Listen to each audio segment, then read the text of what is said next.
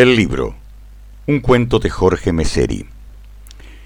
Hans Stunfeld era un joven desgarbado y feo, de cabello rubio y seco como matas de pajas descoloridas, con anteojos redondos, pequeños y de marco metálico, un hombre al que muy difícilmente las mujeres encontraran atractivo.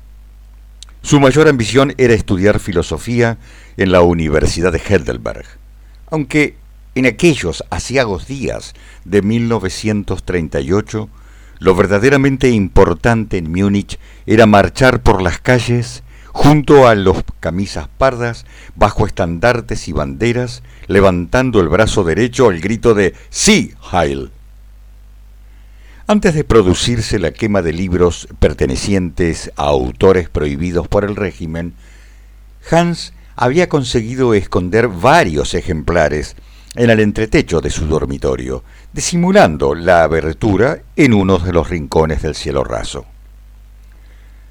En la escuela, las arengas eran constantes, invitando a los estudiantes a ser parte de la generación del nuevo orden. Cuando llegó la citación de reclutamiento, Stumfeld creyó morir. Su estómago dio un vuelco y vomitó hasta que la bilis era apenas un hilo estrujándole los intestinos. Pensó seriamente en la idea del suicidio. El imaginarse herido o capturado por el enemigo lo persiguió constantemente. Más aún, el tener que matar para evitar ser muerto lo atormentó de manera atroz. Finalmente fue incorporado y luego de una instrucción salvaje en la que fue objeto de todo tipo de burlas, lo destinaron a un regimiento de la infantería de la Wehrmacht en Berlín. Desde su llamado a las armas, había dejado sus libros, optando por llevar consigo solamente tres ejemplares de su autor preferido, Eric María Remarque. La tenencia de los libros no había sido nada fácil. El burlar los controles le había significado varios paquetes de cigarrillos y evitar que sus camaradas se los destruyeran, otros tantos favores de limpieza de los baños y tender las camas de los demás. Cuando estalló la guerra fue movilizado junto con el resto del regimiento y además del pesado equipo de combate, cargaba con sus libros, los que llevaba dentro de la guerrera. Cuando debía marchar por varios kilómetros, sentía su peso aflojándole las piernas hasta hacerlo caer en el barro o en el campo, agotado por el esfuerzo. No podía ocultar a sus compañeros que llevaba los libros encima, hasta que un cabo prepotente lo golpeó con la culata de su Mauser en el estómago. Cayó de rodillas, doblegado por el dolor, y el suboficial lo obligó a desprender los botones de la chaqueta. Los libros cayeron despazurrados y el soldado los tomó delicadamente. Fue entonces cuando recibió una patada en pleno rostro.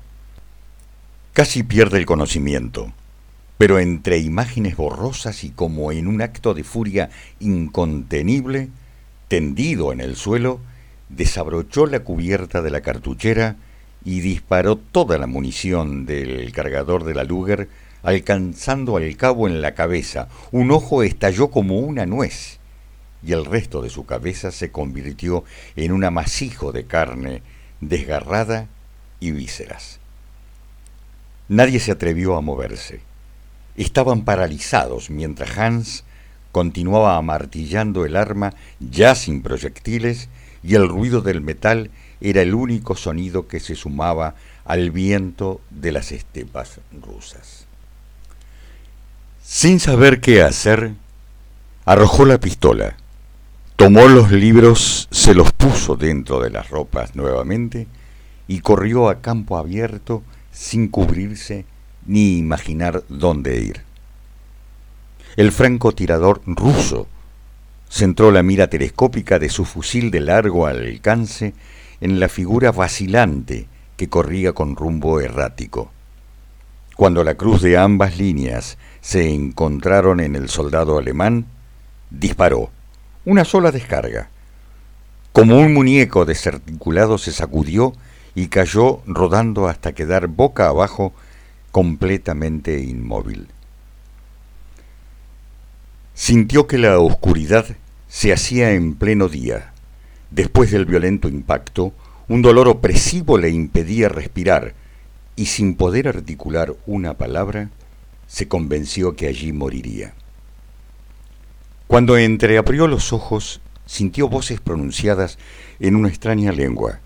Un hombre alto, con el clásico capote del ejército ruso y un gorro de piel con la estrella roja, le mostraba un libro con una perforación en la tapa y que penetraba en casi todo el ancho de las páginas. Irónicamente, sin novedad en el frente, había salvado la vida del hombre que a su vez lo rescató por dos veces de las llamas. Quiso incorporarse y no pudo. El dolor lo mantenía postrado y sin posibilidades de moverse. El médico ruso Llegó con su guardapolvo blanco y le inyectó un calmante. Flotó en una nube de ingravidez y se durmió.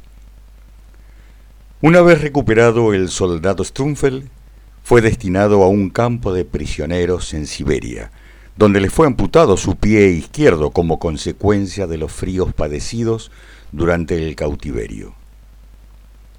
En 1945 retornó a Alemania, donde retomó sus estudios y consiguió graduarse como profesor de literatura, y en su biblioteca aún hoy conserva entre lujosos ejemplares un amarillento libro que contiene en su interior una bala deformada y mohosa, recuerdo de un frío invierno ruso de muchos años atrás. Leído y grabado por José Zafiro en junio de 2020.